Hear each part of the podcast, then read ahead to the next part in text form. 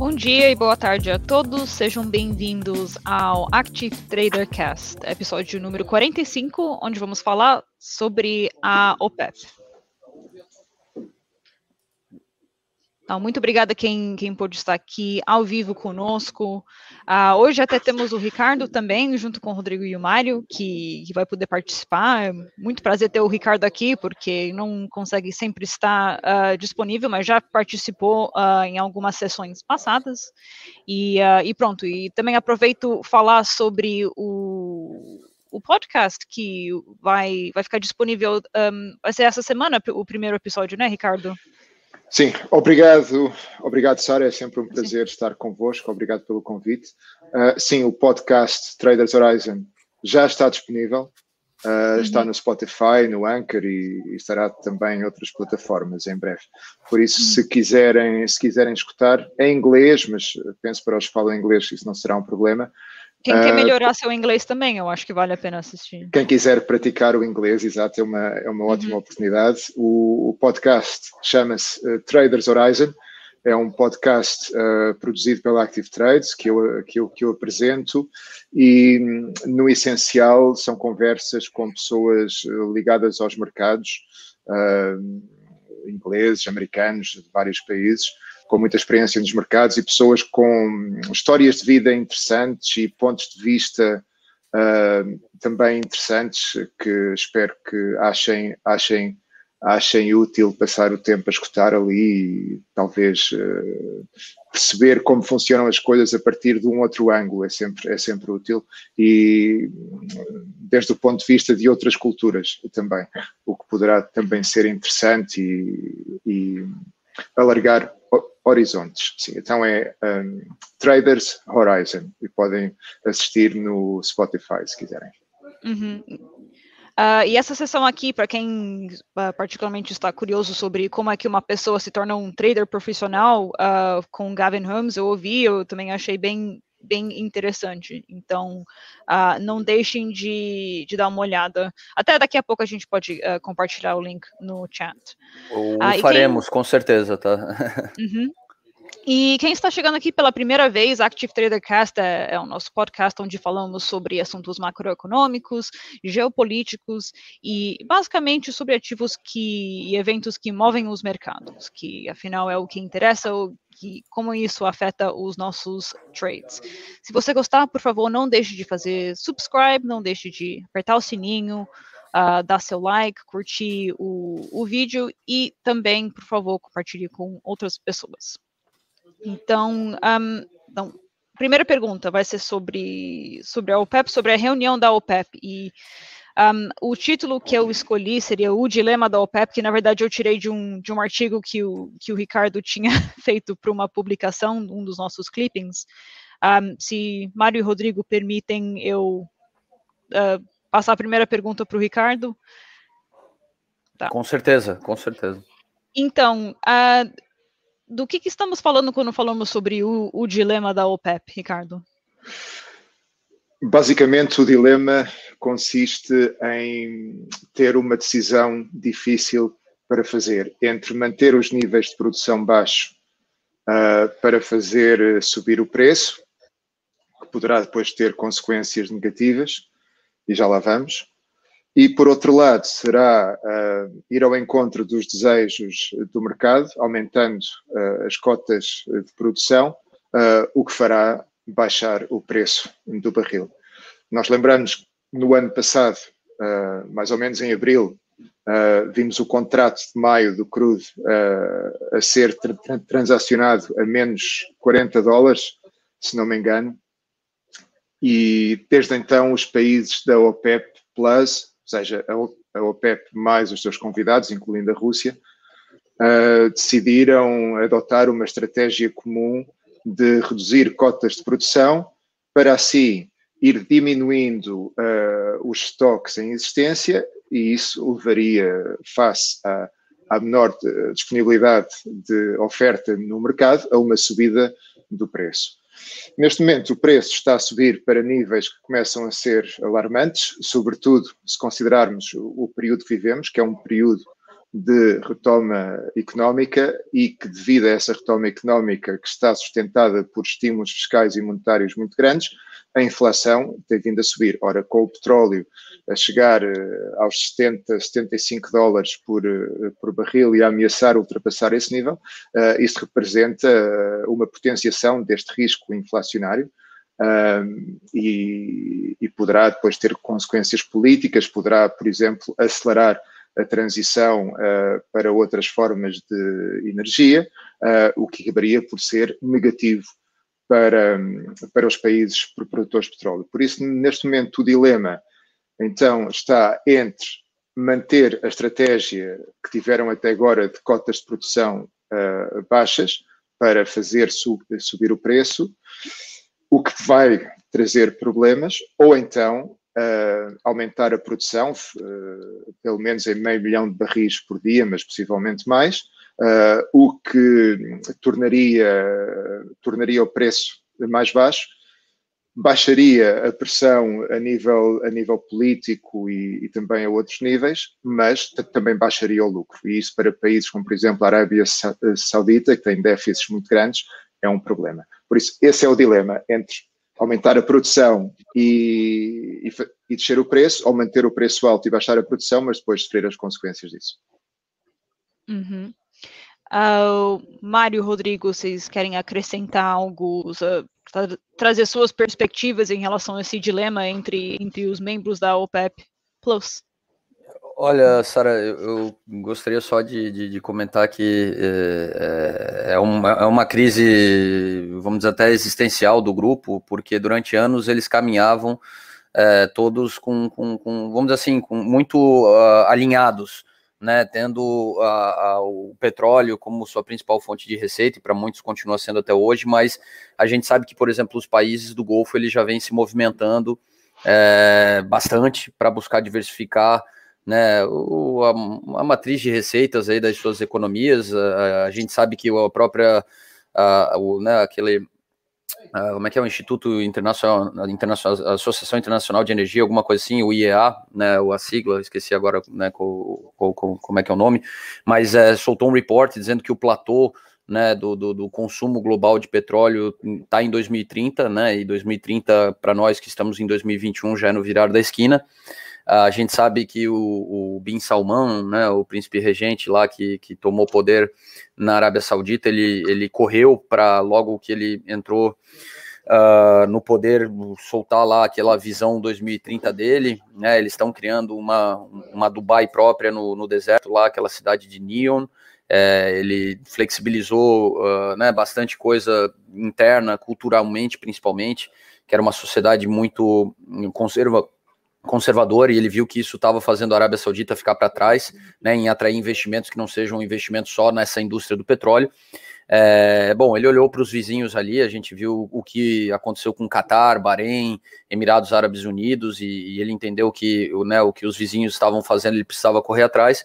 Mas o problema é que é, esse modelo de diversificação dessas economias, eles competem, né? Eles estão na mesma região, eles têm as mesmas características, é, o, né, os outros países do Golfo ali se anteciparam e, e aquela posição dominante da, da Arábia Saudita está é, tá sendo contestada, né, o que é, é, é era incontestável até pouco tempo atrás. E, e eu acho que soma-se a isso a, a, o fato da gente, nessa, nessa formação do OPEP Plus, saber que é, já há algum tempo que eles tentam coordenar essas ações junto à Rússia, né, que age como um, um, membro independente, né, apesar de sentar na mesa, né, tem, tem, tem muito poder para defender seus interesses e, e, é difícil buscar alcançar um consenso que, que envolva a própria Rússia, que é um, um grande produtor também de óleo e gás, é, e soma-se aí ainda esse quebra-cabeça, é, aquilo que a pandemia né, tirou um pouco do jogo, que era aquela indústria do shale, uh, né, do, da, da, indústria do, do, gás de xisto né, na, na, no, no, na América do Norte,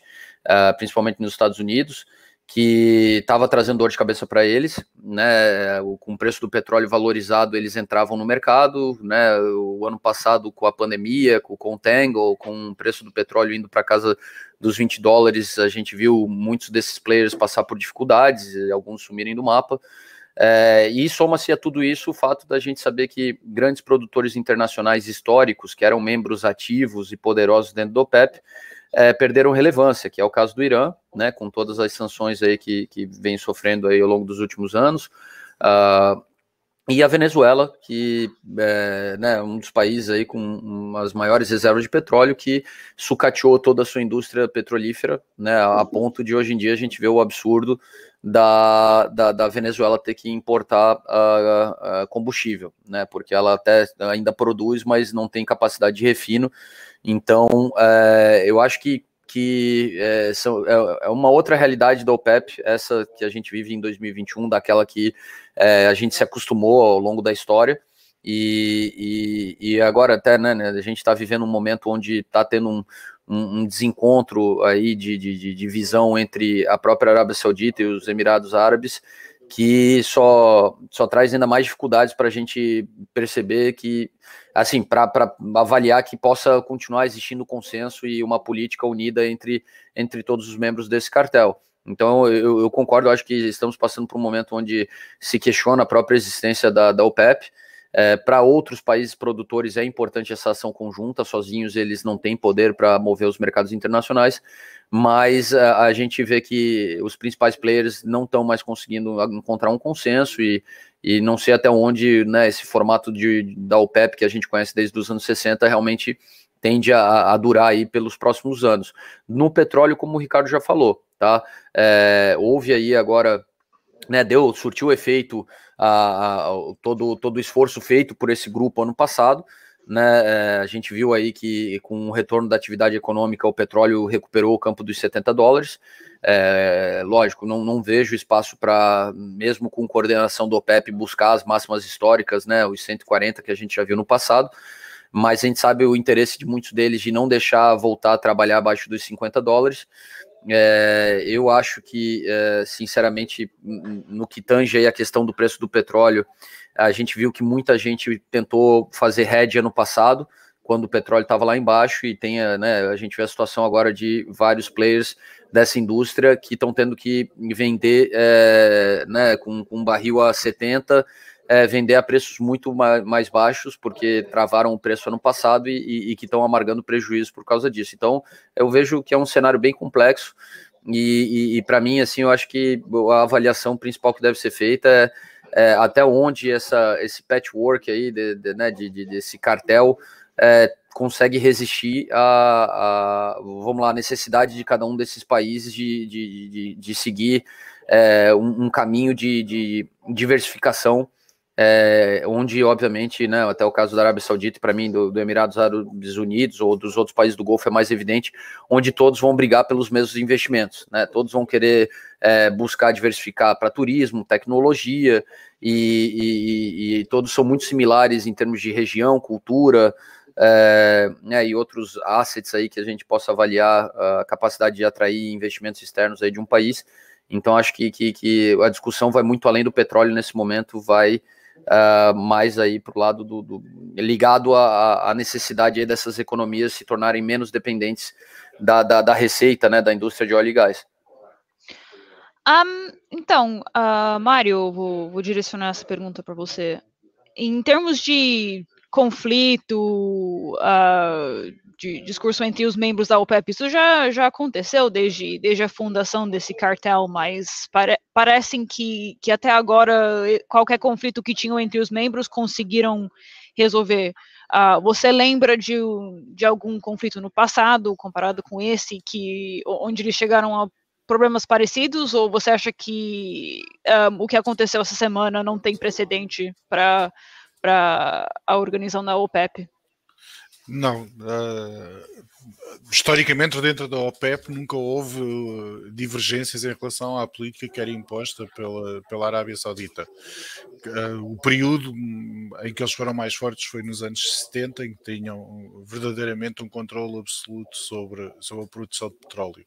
Conforme foram diminuindo. Uh, a, percentagem que eles tinham da, da, produção de petróleo, começou a haver problemas entre eles e países não membros da OPEP acabou, acabou por, por, por, formarem a OPEP Plus, com alguns do, dos membros que eram mais próximos à OPEP, mas que não seguiam as políticas internas da OPEP, nem, nem, nem eram participantes da OPEP diretamente. Mas dentro da OPEP nunca que eu me lembro, pelo menos, não me lembro ter havido uma reunião cancelada e adiada sine dia por divergência entre os principais produtores do, do grupo. Uh, a grande vantagem de haver um, de haver um cartel, eh, e na maior parte dos casos eles são proibidos, mas a grande vantagem de haver um, cartel é haver unanimidade das decisões e controle efetivo do preço de produção, do preço de venda. E, até, e, e se isso não acontecer, deixa, deixa de haver necessidade de haver um cartel. O que me parece que seja o caminho que está a tomar, sobretudo depois de, uma, de, de se adiar uma reunião sine dia, por não haver consenso e não haver não haver, não ser, não ser visível quando é que esse consenso poderá acontecer. Ah, então. E, e, penso que também, eh, desculpa, Sara, só não, para pode falar. um outro ponto que também é interessante no seguimento que o Mário estava a dizer, um, eh, sobressai muito este conflito entre a Arábia Saudita, ou conflito latente, digamos assim, entre a Arábia Saudita e os Emirados Árabes Unidos, que são, que são dois aliados tradicionais, uh, quando, quando um vai, o outro vai, vai atrás, e penso que esta é a primeira vez que eu me lembro em que hum, há uma divergência aberta entre, entre os dois, estes dois países do Golfo. Uh, por isso penso que vai ser interessante ver como é, que, como é que ela vai ser gerida. Penso que o facto de já ter eh, saído para fora esta imagem de que eles não estão em completa sintonia por si só já é muito, muito significante uh, e, pode, e pode estar a apontar para um futuro em que o, os Emirados Árabes Unidos, por exemplo, vão ter uma política que já não vai estar tão ligada e não vai seguir em tudo como no passado a da Arábia Saudita. E isto vai ter implicações depois geoestratégicas também no equilíbrio de forças no Golfo. Tudo vai depender um pouco também, uh, num outro ângulo do mesmo problema, das discussões uh, para, para o reatar negociações entre os Estados Unidos e o Irão sobre o problema nuclear, que poderia então abrir a porta para o Irão voltar ao mercado também, e isso seria, seria mais uma peça a complicar a equação aqui. Depois iríamos ver como é que a Arábia Saudita e os Emirados Árabes Unidos, estes dois grandes pilares da, da OPEP, iriam, iriam gerir essa situação, possivelmente com os Emirados Árabes Unidos aproximarem-se mais do, do, Irão. Mas, mas será, será, será um ponto, era apenas um parêntese, porque acho que vai ser um, uma situação interessante para seguir a evolução geoestratégica uh, de, desta divergência entre o, os Emirados Árabes Unidos e a Arábia Saudita. Uhum. Um, eu só vou colocar aqui o, o comentário do Mauri. Obrigada, Mauri, por, por estar aqui. E fiquem à vontade de fazer suas perguntas também. Sempre gostamos com, quando, quando as pessoas que estão assistindo um, interagem uh, através do chat. Então, se tiver qualquer dúvida relacionada ao OPEP ou qualquer outro ativo, fique à vontade de, de digitar aí e um de nós vamos responder. Então, os Emirados Árabes Unidos tem como objetivo aumentar a produção e a participação no mercado unilateralmente em meio à alta demanda que ameaça a estabilidade da OPEP. Isso realmente pode acontecer? Eu vou, eu vou me pronunciar aqui.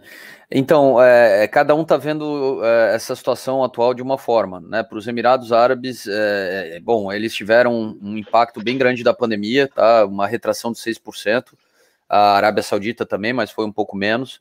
E a gente sabe que é, é, a visão do, do, do, dos Emirados está é, é, assim, está sendo, vamos lá, contraditória aquela da Arábia Saudita, porque eles estão buscando fomentar o retorno da, da vamos lá, né, o, o, retorno da atividade econômica lá hum, hum, o, o quanto antes, né, e eles estão olhando para as receitas visando já um, o, curto prazo e, e a, a, gente percebe que a Arábia Saudita ela está querendo trabalhar muito mais a manutenção dos preços. É, eu acho que também, mais uma vez, eu já tinha comentado, a gente não pode ignorar o fato de que existe um pouco também de intriga, tá? É, existe o, né, a questão da, do preço do petróleo e, e obviamente, das receitas que, que, que, cada país tem a, a partir né, do preço internacional aí da, da commodity, mas eu vejo que existe também um, um quê de disputa, tá? Da, da, entre, eh, vamos lá, os países ali, e, e, a gente sabe que não é novidade, tá? Faz pouco tempo a gente viu ali que o Catar é, sofreu ali um isolamento né, geopolítico dentro da, da Península Árabe, é, por, por se desencontrar né, na, em visões em relação aos seus vizinhos, a ponto da Qatar Airways ter que é, não poder mais voar sobre a Arábia Saudita e os voos todos ter que desviar a Península Árabe ali por causa dessa, dessa disputa né, vamos dizer assim, até entre primos, né, porque ali entre catares e, e, e saudis existe ali até um, uma relação de parentesco.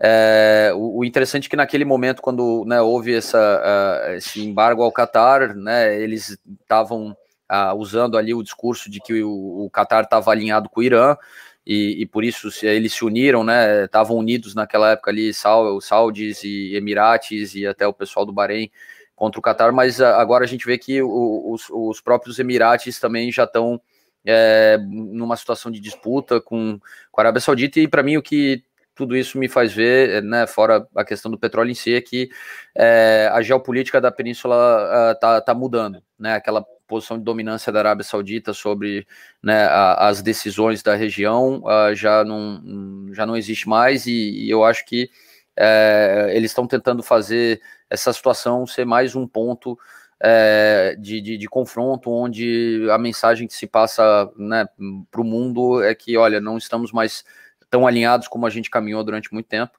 E então existe o que o fator econômico, mas eu acho que existe um fator geopolítico que a gente não pode ignorar nessa situação.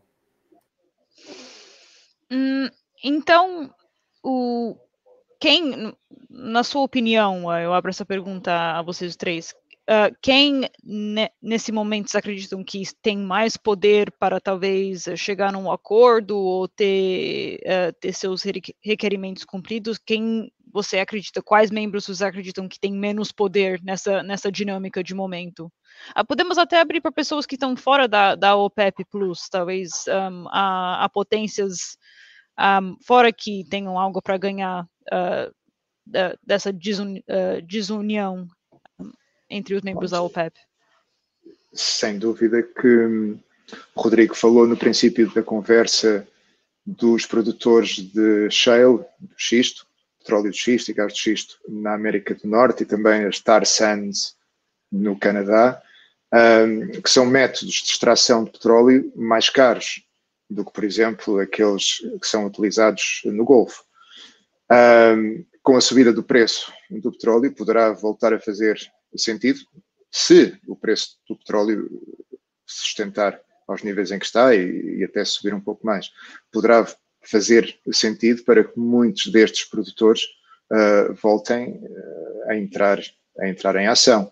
Uh, o por si só já iria alargar a oferta de petróleo e, e no médio a longo prazo teria, teria um efeito um, teria o efeito de fazer, de fazer o preço cair mas penso que há várias, há várias situações aqui. Uh, há também o outro fator de que falámos há pouco, que tem a ver com as sanções impostas ao Irão na sequência do abandono das negociações sobre uh, o problema nuclear. Se as conversas que acontecem neste momento entre os Estados Unidos e o Irão derem frutos, Uh, e algumas dessas sanções forem levantadas, uh, sobretudo uh, se for permitido de novo ao Irão colocar petróleo no mercado internacional, isso também vai alargar o, a, a, oferta. Portanto, penso que os produtores de shale ou os produtores que utilizam métodos mais caros terão algo, uma palavra a dizer no cenário em que estamos, se ele se mantiver. Uh, o Irão também terá muito interesse uh, nesta situação, porque, porque é um grande produtor de petróleo. Uh, temos a Rússia, que faz parte do, do Plus, digamos assim, que, não, que não é membro da, da OPEP, mas, mas pertence ao grupo de amigos da OPEP, digamos assim. a Rússia tem uma posição neste momento semelhante à da Arábia Saudita, quer manter a produção uh, controlada para, para sustentar o preço elevado. Uh, há muitos interesses aqui, mas eu, eu diria que, como tem sobressaído agora nos últimos dias, desde que uh, eles, eles, saíram, eles saíram do encontro sem, sem um acordo, penso que aqui o, o grande, os, os, dois grandes vetores que se confrontam é o liderado pelo, pelos Emirados Árabes Unidos e o liderado pela Arábia Saudita. E depois, ao redor, há todos estes interesses em, em esferas diferentes, com alguns mais próximos deste grupo e outros mais afastados. Uhum. Então vamos uh, dar uma olhada aqui na pergunta do Newton, porque eu acho que até uh, casa um pouco com o que o Ricardo tem respondido. Como vocês veem o cenário sem a OPEP Plus? Bom, ruim, nada muda? Mário? É muda tudo, não é? Uh, neste momento nós temos pelo menos uh, a percentagem de produção controlada pela OPEP é cada vez menor, mas no entanto continua a ser a maioria do petróleo produzido no mundo e sobretudo a maioria do petróleo produzido a baixo custo continua a estar a ser controlado por eles. Se não houver um cartel de preços, não houver uma posição unificada por parte deles em relação a, a, ao custo, ao, ao preço a que o petróleo deve ser colocado no mercado, uh, vai haver uma mudança substancial de paradigma. Primeiro porque começa a haver eh, concorrência real. Neste momento não existe. Uh, a Arábia Saudita consegue o custo de produção do petróleo na Arábia Saudita acho que anda pelos 12 dólares por barril. Se não houver qualquer barreira ao preço que, que, a, que a Arábia Saudita esteja disponível a vender o petróleo deles, o preço pode cair de forma absolutamente radical. Uh, há aqui várias coisas que vão mudar.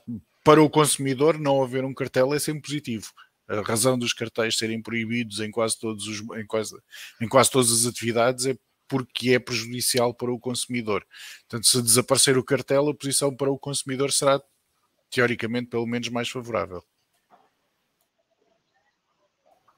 É, é, eu só ia adicionar, né, só repetir o que o próprio Ricardo já tinha comentado, é, e daí a gente volta a ver a, o custo de produção como um elemento chave, né, é, afinal a gente sabe que é, essas novas tecnologias, né, existe aí extração também, um exemplo até do Brasil, de águas profundas, é, é muito caro, é uma tecnologia cara, e a gente está falando de, um, de uma indústria onde é, Agência Internacional de Energia, lembrei lá qual era o nome da, da, agência que eu quis fazer referência, é, ela e tantos outros players do mercado, próprias petrolíferas como a Shell, a BP, cada um se posiciona de um jeito, todos indicam que vai haver né, lá o, o topo da demanda global por petróleo e depois isso tende a decrescer, existe né, cada vez mais um cenário de competição no, na indústria de energia e de de novas matrizes energéticas. Então, é, é interessante porque a gente vai para uma situação, né, vamos dizer assim, de, de, livre mercado e os custos passam a ser cada vez mais relevantes. E, e muitos desses players que, se, de certa forma, né, se beneficiavam da própria do próprio cartel uh, vão, vão ter que rever, obviamente, aí a sua matriz de custos e, e até a sua capacidade de ser competitivo num mercado que, que passa a ter o preço definido aí pela oferta e demanda. Eu, eu acho que um bom exemplo está no, no, né, no, no, gás petróleo de xisto e, e aqui até na, nessa exploração de águas profundas, onde a gente sabe que eles têm ali um, um break-even em torno de 50, 60 dólares o custo do barril, e, e o Mário acabou de citar que a gente sabe que tem países como a Arábia Saudita, a Rússia, que conseguem ter é, ser competitivo uh, vendendo petróleo a 20, 30 né? Então uh, a gente viu que ano passado, quando aconteceu a pandemia, uh, para muitos desses países uh, foi, foi bem-vinda a pandemia, tá? Para realmente sufocar esses novos entrantes. somou-se aí até né, para o drama aí da indústria de, de, de petróleo de xisto, o fato deles, né, eu até estava vendo que a, a, aquela situação de hedge foi principalmente por parte de, desses players, tá? Mais do que grandes players internacionais, é, eles que é, tentaram defender aí a receita para 2021 e 2022 e agora, né, estão é, tão, vendo aí que, né, infelizmente travou, protegeu, mas é, estaria sendo favorável trabalhar com os preços de mercado. Então, eu acho que mexeria muito aí com, com, com, com vários players da, dessa indústria e, e, a gente voltaria a falar de custo de produção como há muito tempo não, não se fala, né? A gente tem noção aí do que são os break-evens aí de diferentes tipos de extração, mas eu acho que é, é, esses players com bastante competitividade na produção é, fariam de tudo aí para conseguir mais uma vez eliminar competidores. O Anderson fez uma pergunta aqui. Oi, Anderson, muito obrigada por sua pergunta. Tá.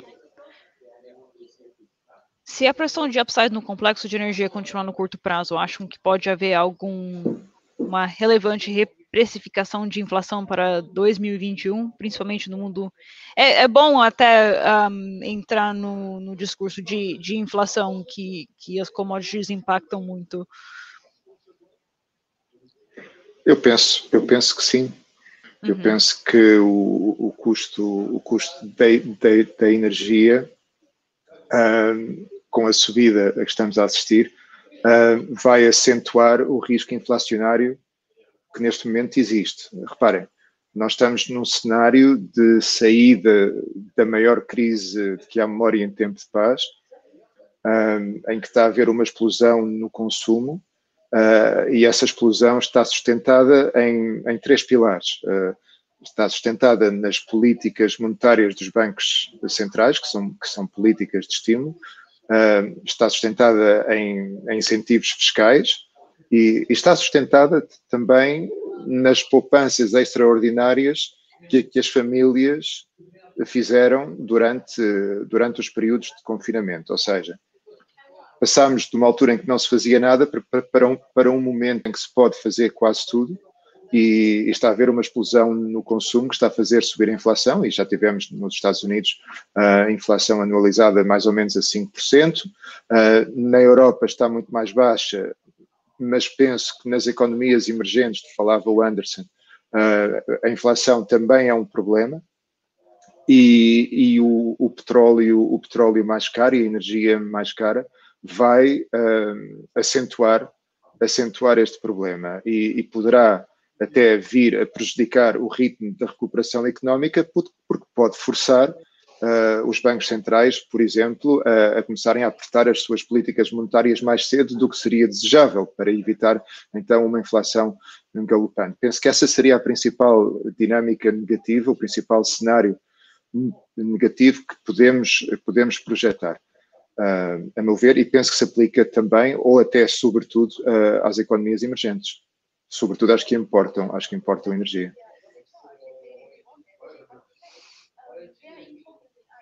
O, eu só ia comentar, Sara, é, achei interessante, obrigado Anderson, Mauri, pô, perguntas muito legais essas que, que o pessoal está colocando aqui para gente. É, é, é, interessante que é, a gente ainda vive o dilema de até onde se consolida essa recuperação para valer, se vem algum, né, algum percalço ainda no, no caminho. É, eu acho que sim, né, ceteris paribus, né, como é aquela expressão, né, nada mudando aí, é, é, é preocupante, tá? A gente sabe que energia é um componente que, que, que é muito volátil e que, né, daqueles que, que realmente mais pressionam aí os índices de inflação, é, mas é, aí falo por mim, tá? Eu, eu sinceramente, né, até tá chegando aqui o momento de tomar a vacina, mas é, até a minha alegria da vacina já tá né, sumindo, né? Porque eu achei que eu ia poder viajar e usar isso, né, para voltar a ter uma normalidade de vida. Mas é, é, vamos ver o que, vai ser o experimento do, do Reino Unido, né? Que decidiu aí voltar completamente aí a atividade normal agora no dia 19. Eu acho que vai ser um, um case para o mundo inteiro, né? é, mas eu, eu, eu, tô bem. É, tô, tô bem reticente, tá? Eu, eu acho que a pandemia não acabou.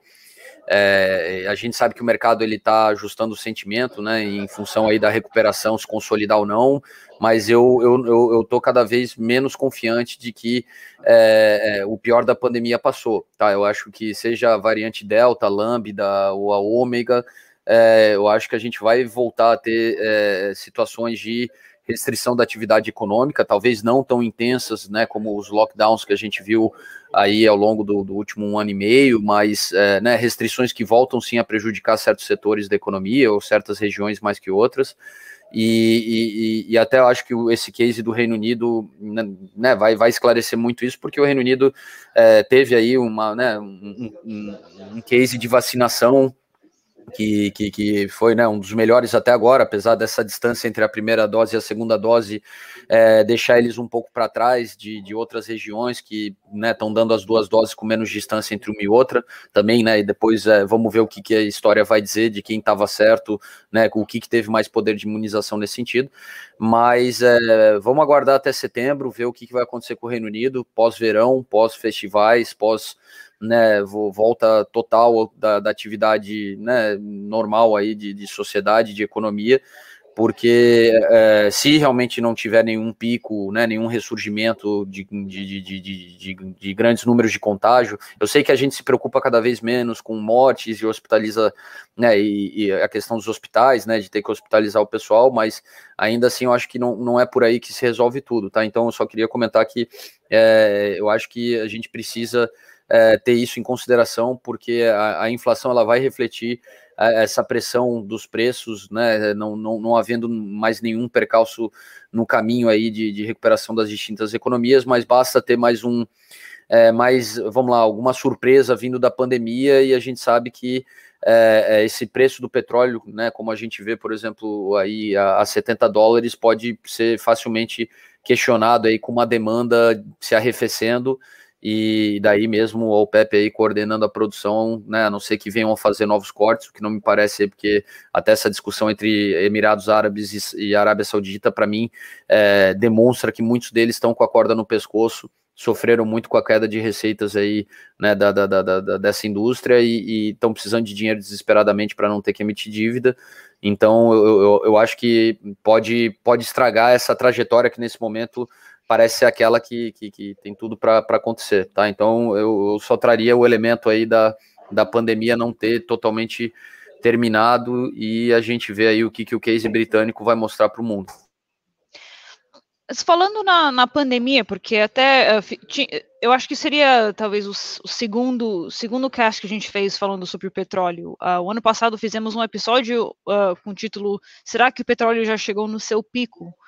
Um, vocês acreditam que uh, talvez qualquer aceleração na demanda seria puramente por causa da pandemia? Um, talvez vou re revisitar aquele tema. O, o, pico do petróleo já chegou? Porque não é que não é que a demanda está muito está muito abaixo do que do que os níveis de pré-pandemia.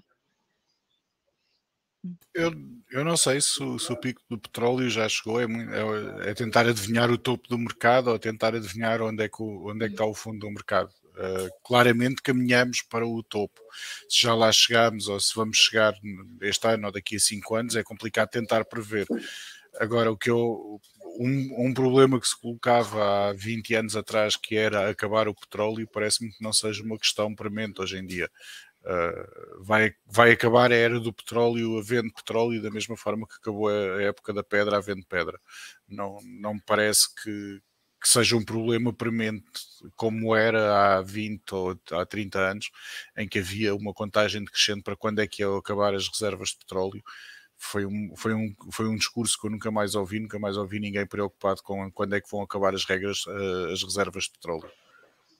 Uhum. O, uh, uh, não, desculpa, eu ia direcionar para você, Ricardo, porque eu vi que você estava pronto para responder também. Sim, eu ia, eu ia só dizer que acho que não, acho que, acho que hum, o pico do petróleo ainda não foi atingido. Um, até um pouco irónico, porque estamos agora no momento em que se, em que se perspectivam programas de estímulo uh, económico que, estão, que estão a ser financiados uh, por, por, governos. Temos nos Estados Unidos o Green New Deal, etc. na Europa também, também há programas semelhantes, embora de menor dimensão, e é muito interessante que o Goldman Sachs fez um estudo aqui há um mês atrás, e eles, e eles preveem que por cada 2 trilhões, ou, tri, ou, trilhões, como vocês dizem no Brasil, não é? Por cada 2 trilhões de dólares de investimento em, em indústrias ou em programas um, sustentáveis, ou seja, um, como é que se diz sustentáveis? Um, ecologicamente sustentáveis, digamos assim, a, uhum. a atividade económica que esses programas uh, vão gerar vai aumentar a procura de petróleo em cerca de 200 mil barris por dia. Ou seja, oh. é, muito, é, é muito irónico é muito irónico que estes programas de estímulo económico com um foco, um ênfase muito grande um, em, em, na sustentabilidade ecológica vá aumentar uh, o consumo de petróleo. Mas reparem que estes programas de estímulo não se focam apenas em, nos setores uh, que são ecologicamente sustentáveis, são programas de estímulo que vão abranger a economia como um todo. E só por aí uh, devemos esperar um aumento, um pico no consumo de petróleo. Eu, eu estaria mais alinhado com aqueles que pensam que não vamos atingir o pico do consumo até 2030. Uh, em, em, 2030, então, uh, as energias renováveis uh, começarão a assumir a preponderância, mas até lá penso que o petróleo e os seus derivados e outros combustíveis fósseis ainda, como o gás e o carvão, manterão, manterão um, o consumo desse, dessas fontes de energia continuará a aumentar até 2030. Eu só queria acrescentar uma coisa que, quando eu digo o fim do petróleo, é como fonte de energia, porque o petróleo é essencial em, em termos químicos e eu acho que isso não vai diminuir. O, eu ia comentar só que a gente teve, a gente tem, né, a, a indústria do carvão, né, como um exemplo de, de, de, de um combustível fóssil que é, não acabaram as reservas, mas que foi se tornando obsoleto, né, por questões ambientais e questão de eficiência energética e e então, é, assim, me parece que possa ser uma trajetória similar a essa do carvão, onde até hoje a gente continua utilizando carvão, só que a níveis muito mais baixos do que aqueles de 40 anos atrás, quando o carvão ainda era né, uma matriz energética importante para vários países. E então eu acho que é assim, é como o Mário comentou, existem outras funções para o petróleo que, que eu acho que essas não serão é, subjugadas assim tão rapidamente, e talvez mais o, o, o, petróleo, né, como fonte de energia, pode, isso sim, né, passar por um processo onde de, de forma gradativa vai, vai, vai, sendo substituído. Mas interessante esse estudo aí do Goldman Sachs, porque a gente fala muito de ESG, né? Na verdade, até a gente vê como né, o mundo adora carimbos, né? Porque o ESG só junta várias frentes que já existem há algum tempo, né? Sustentabilidade, governança, ecologia, né? Então juntaram tudo agora aí num pacote. E, e, eu acho interessante, eu não tinha visto esse estudo do Goldman Sachs, mas eu tinha visto um outro artigo que falava exatamente isso, que essa busca desenfreada pelo ESG acabava beneficiando as indústrias tradicionais, tá? É, é, então, acho uh, interessante uh, não, desculpa, eu me vi distraído aqui pelo AJR aqui, né? Até porque ele colocou um comentário que temos dois, temos, olha, cuidado a JR, porque aqui a gente está sobre um predomínio benfiquista, tá? É, mas, mas ele está até brincando com o Sporting aqui, né? Que visto que o Sporting ganhou, né? Depois de 20 anos aí, mais um campeonato, né? Será que seria um ano né, meio coringa aí para o petróleo ultrapassar os 100 dólares? É... Olha, olha JR. Um eu estou de acordo que é de facto, é de facto um, um acontecimento muito atípico o Sporting de Lisboa ser campeão nacional. Uh, é o ano em que tudo acontece, até o Sporting é campeão. Mais, mais poderei eu dizer. Uh, sim, eu penso, eu penso que o petróleo chegar, chegar aos 100 dólares por barril uh, seria, não, é, não é muito provável, mas é possível. Uh, mas o Sporting ser campeão era ainda menos provável e aconteceu. Por isso, Uh, vamos ver. Uh, eu penso que a bem de todos, espero, espero que não aconteça, mas há pessoas, há pessoas que, que acham que isso pode acontecer e até pode acontecer antes do fim deste ano, o, o preço do barril chegar aos 100 dólares.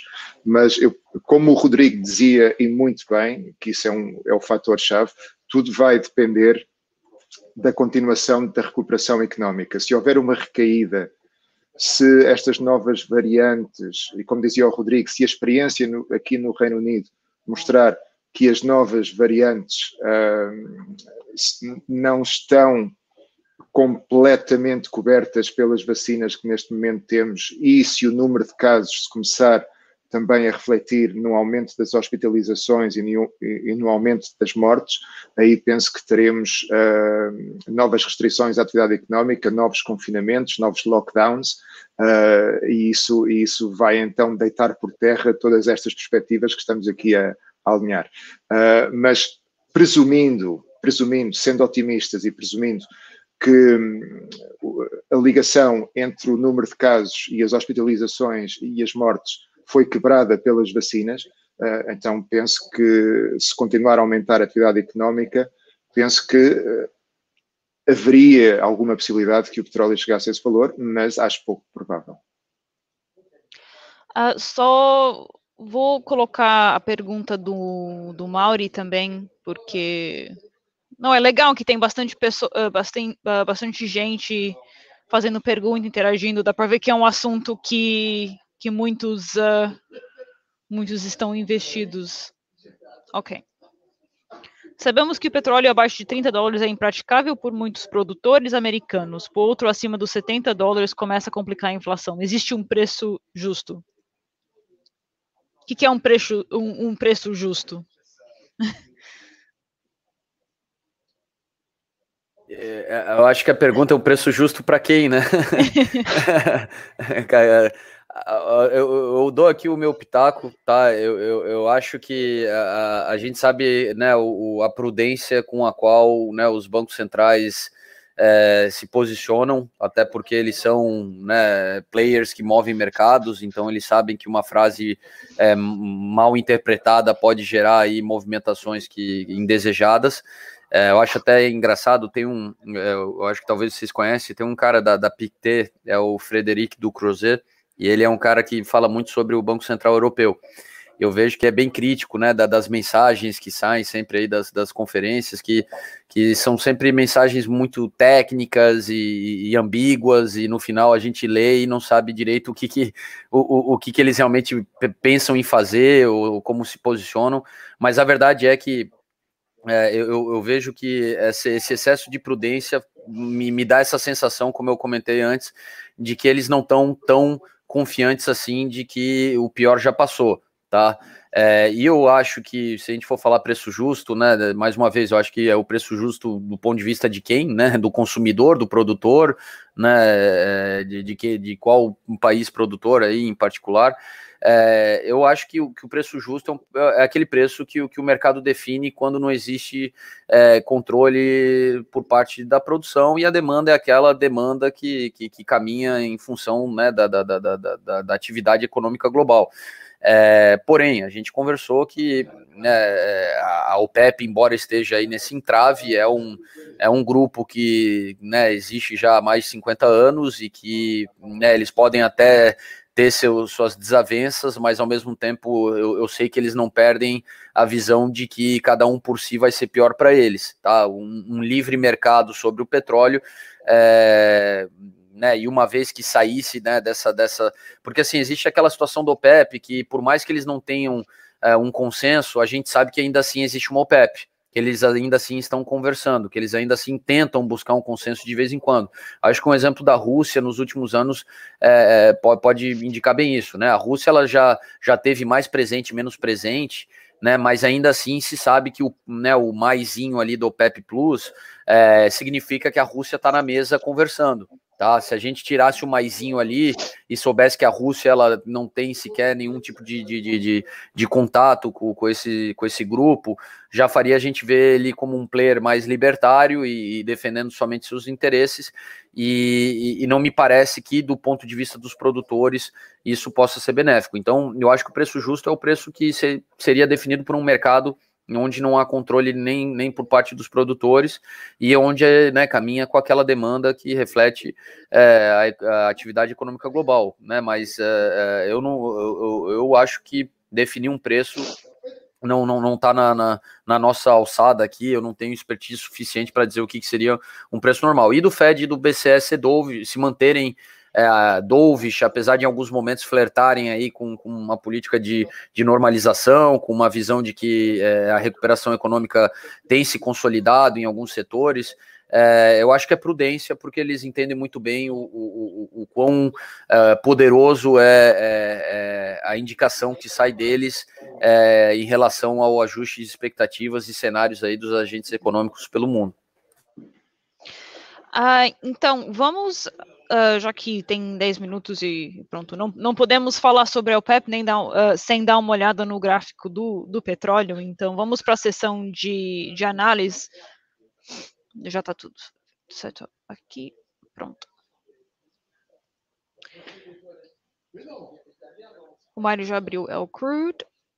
Ah, então, uma pergunta. Uh, ah, para as pessoas que, que, que negociam, uh, negociam el crude, negociam petróleo, uh, seja o contínuo, seja o futuro, pronto, ser, serão os próximos meses ainda ainda voláteis, não somente por causa da questão da OPEP, mas também uh, na, na, medida de o quão que estamos recuperando, se é robusta essa recuperação econômica de muitos, uh, de muitos países, qual seria um, um, uma sugestão de diversificação? Um, quais, quais preocupações um trader de petróleo teria?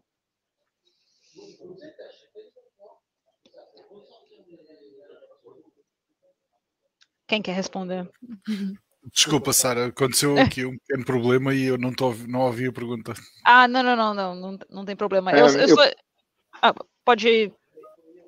Um, então, a, a Sara a Sara estava a perguntar qual seria uma possível, qual poderia ser uma possível estratégia de diversificação para um trader de petróleo face à volatilidade um, que encontramos neste momento eu penso que um, e de certeza que o Mário e o Rodrigo vão ter até pontos de vista possivelmente mais interessantes que este, mas penso que um, um que pode ser interessante é o facto de o petróleo também um, beneficiar, para além das leis da oferta e da procura, também beneficia do sentimento generalizado no, no mercado financeiro, ou seja, quando, quando há maior apetite pelo risco, um ativo como o petróleo tende a subir. Uh, e quando esse apetite pelo risco diminui, o, o, que, por exemplo, aconteceu agora durante estes últimos dois dias, nós vimos que o petróleo, embora também por outros motivos, também por causa das divergências na OPEP, etc., mas o, o preço do petróleo tem vindo a cair numa dinâmica que se pode identificar um pouco como estando ligada à, à, quebra de apetite pelo risco nos mercados.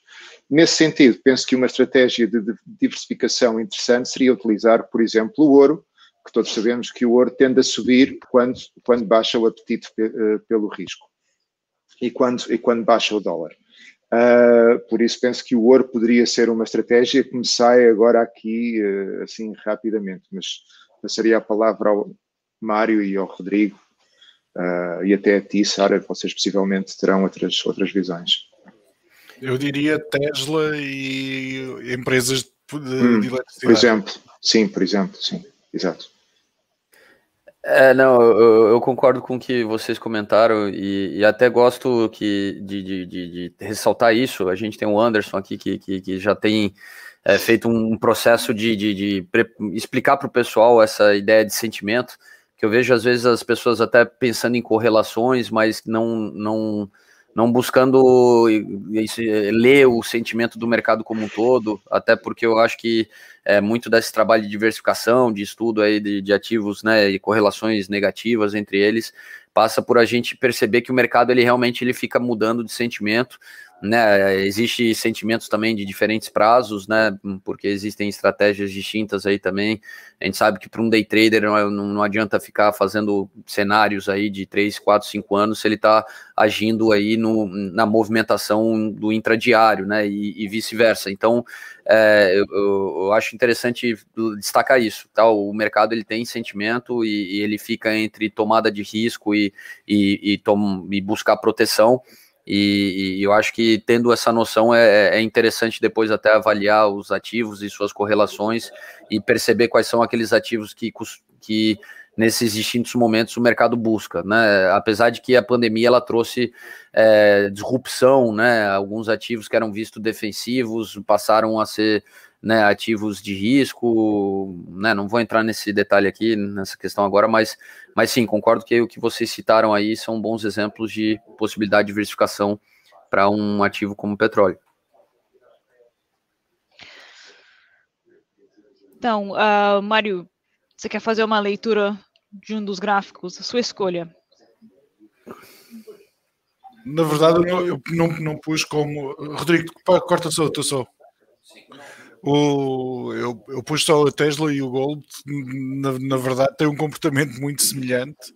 Uh, os prazos são mais pois. ou menos o mesmo.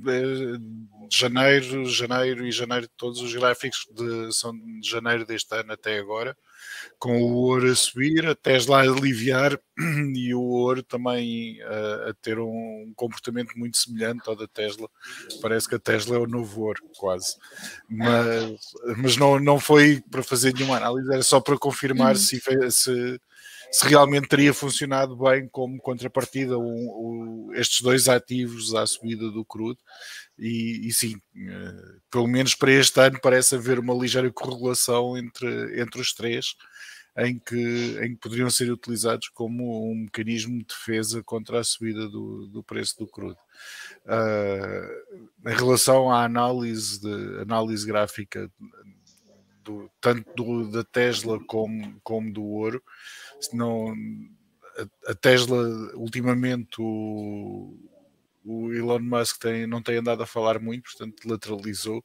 Quando ele voltar a falar, torna, torna a movimentar e, e, o ouro tem, tem estado também numa posição defensiva em que as, ninguém sabe muito bem se deve começar a proteger agora ou mais tarde. Hoje uh, as ações, até há pouco, todas as ações, todos os grupos do, do S&P 500 estavam no vermelho, em, em, todos, os setor, todos os setores do S&P 500 estavam no vermelho, portanto eh, eu ainda não vi o, com atenção o gráfico de hoje do, do ouro, mas acredito que, que esteja a subir, está não está nem a subir, está neutro, mas já esteve a subir durante o dia. Está com uma ligeira subida, sim, ainda assim está, está positivo. Sim. Muito, muito ligeiro, muito ligeiro. Muito ligeiramente está positivo, mas uh, tem, tá, tem tido. Agora mas tem tido, tem tido várias posições, tem, tem tido várias sessões diárias consecutivas de subida. Sim. Uh, há, há, claramente uma procura de, de, de, precaução por parte dos investidores para se protegerem, uh, embora esteja numa zona aqui de, de forte forte resistência uh, ou suporte, já foi suporte e agora, e agora voltou, voltou a ser resistência. Portanto, não é, não é uma área fácil para se julgar qual é que é a tendência que, que, que o ouro vai seguir. Portanto, eu penso há... que o ouro, o, ouro, o ouro é um ativo muito interessante neste momento eh, pela correlação que tem com o dólar americano. Um, e esse será talvez o principal, um, o principal uh, fator a, a, a decidir a, a, performance do ouro aqui. O, o ouro, o, se olhares para o ouro e para o dólar index, há quase uma correlação perfeita entre a, queda do dólar e a subida do, e a subida do ouro. Ah, como sabemos, o, o, ouro é precificado em dólares e, e, com, e com o dólar a valer menos, automaticamente faz-se o ajuste uh, com o preço do ouro a subir para pelo menos refletir o, o, o, valor em dólares do dia anterior, por exemplo. Não sei se esta ilustração faz sentido ou não, mas uh, esse também é outro fator que está, que está a sustentar o preço do ouro, é a correlação com o dólar. E depois, como nós dissemos, é esta incerteza, é esta, esta, esta perda de apetite pelo risco que neste momento acontece, vamos ver se mantém ou não, mas que neste momento está, está a ajudar ativos de refúgio como o ouro. Também. Hum, isto foi só. Uh, isto foi só para te dar razão absoluta. Os sim. gráficos estão exatamente ao contrário do outro. Sim, sim. Exato. É, é mas é, é, aquela coisa, as, as, correlações elas vão mudando com o tempo, né? O ano passado trouxe disrupção para algumas dessas correlações históricas, mas nada como botar um gráfico do lado do outro e, e né, se quiser ir mais para um lado mais profundo, fazer algumas regressões aí com, com os preços, mas é, eu, eu só acho que a pandemia ela ensinou a gente a não acreditar que a correlação ela permanece para sempre, né? Sim, porque vimos o ano passado, sim, exatamente, sim. As, as correlações são, são feitas com base em diversos, em diversos fatores, ou seja, o, dois ativos que são correlacionados hoje não significa que fossem correlacionados há cinco anos atrás. Não, a, a, correlação só tem um interesse temporal histórico para, para a época em que estamos. Uh, se houver uma alteração nas condições económicas, pode deixar de fazer sentido uma correlação entre dois ativos.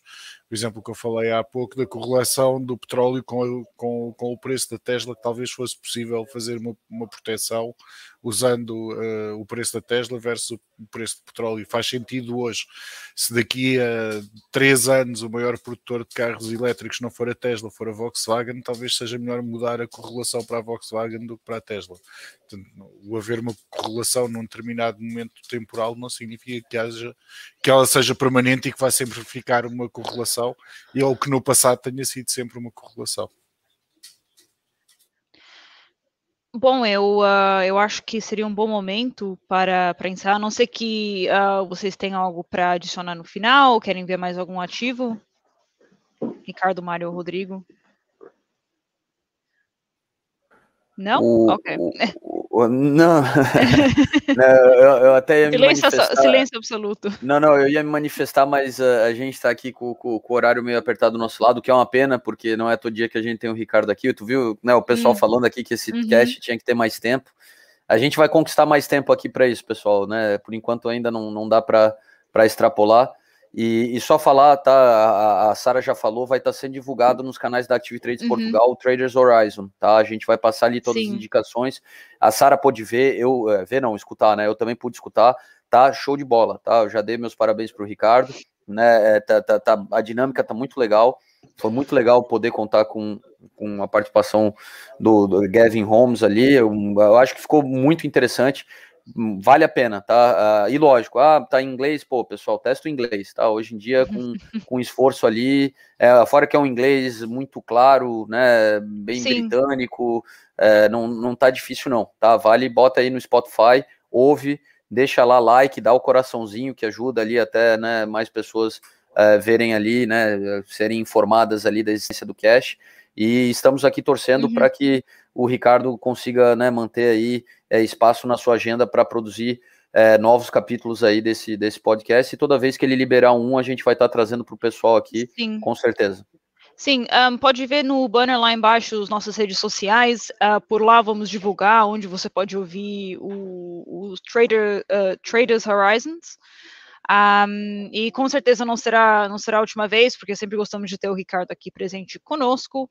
Uh, eu, Sara, Rodrigo e Mário, uh, muito obrigada a quem acompanhou aqui ao vivo, quem estiver assistindo a gravação depois, estamos aqui todas as quintas debatendo os assuntos que movem os mercados. Muito obrigado. Obrigado a todos, obrigado Ricardo, até semana que vem pessoal. Obrigado. Obrigado a todos, bom fim de semana e até a próxima quinta. Uma ótima semana pessoal.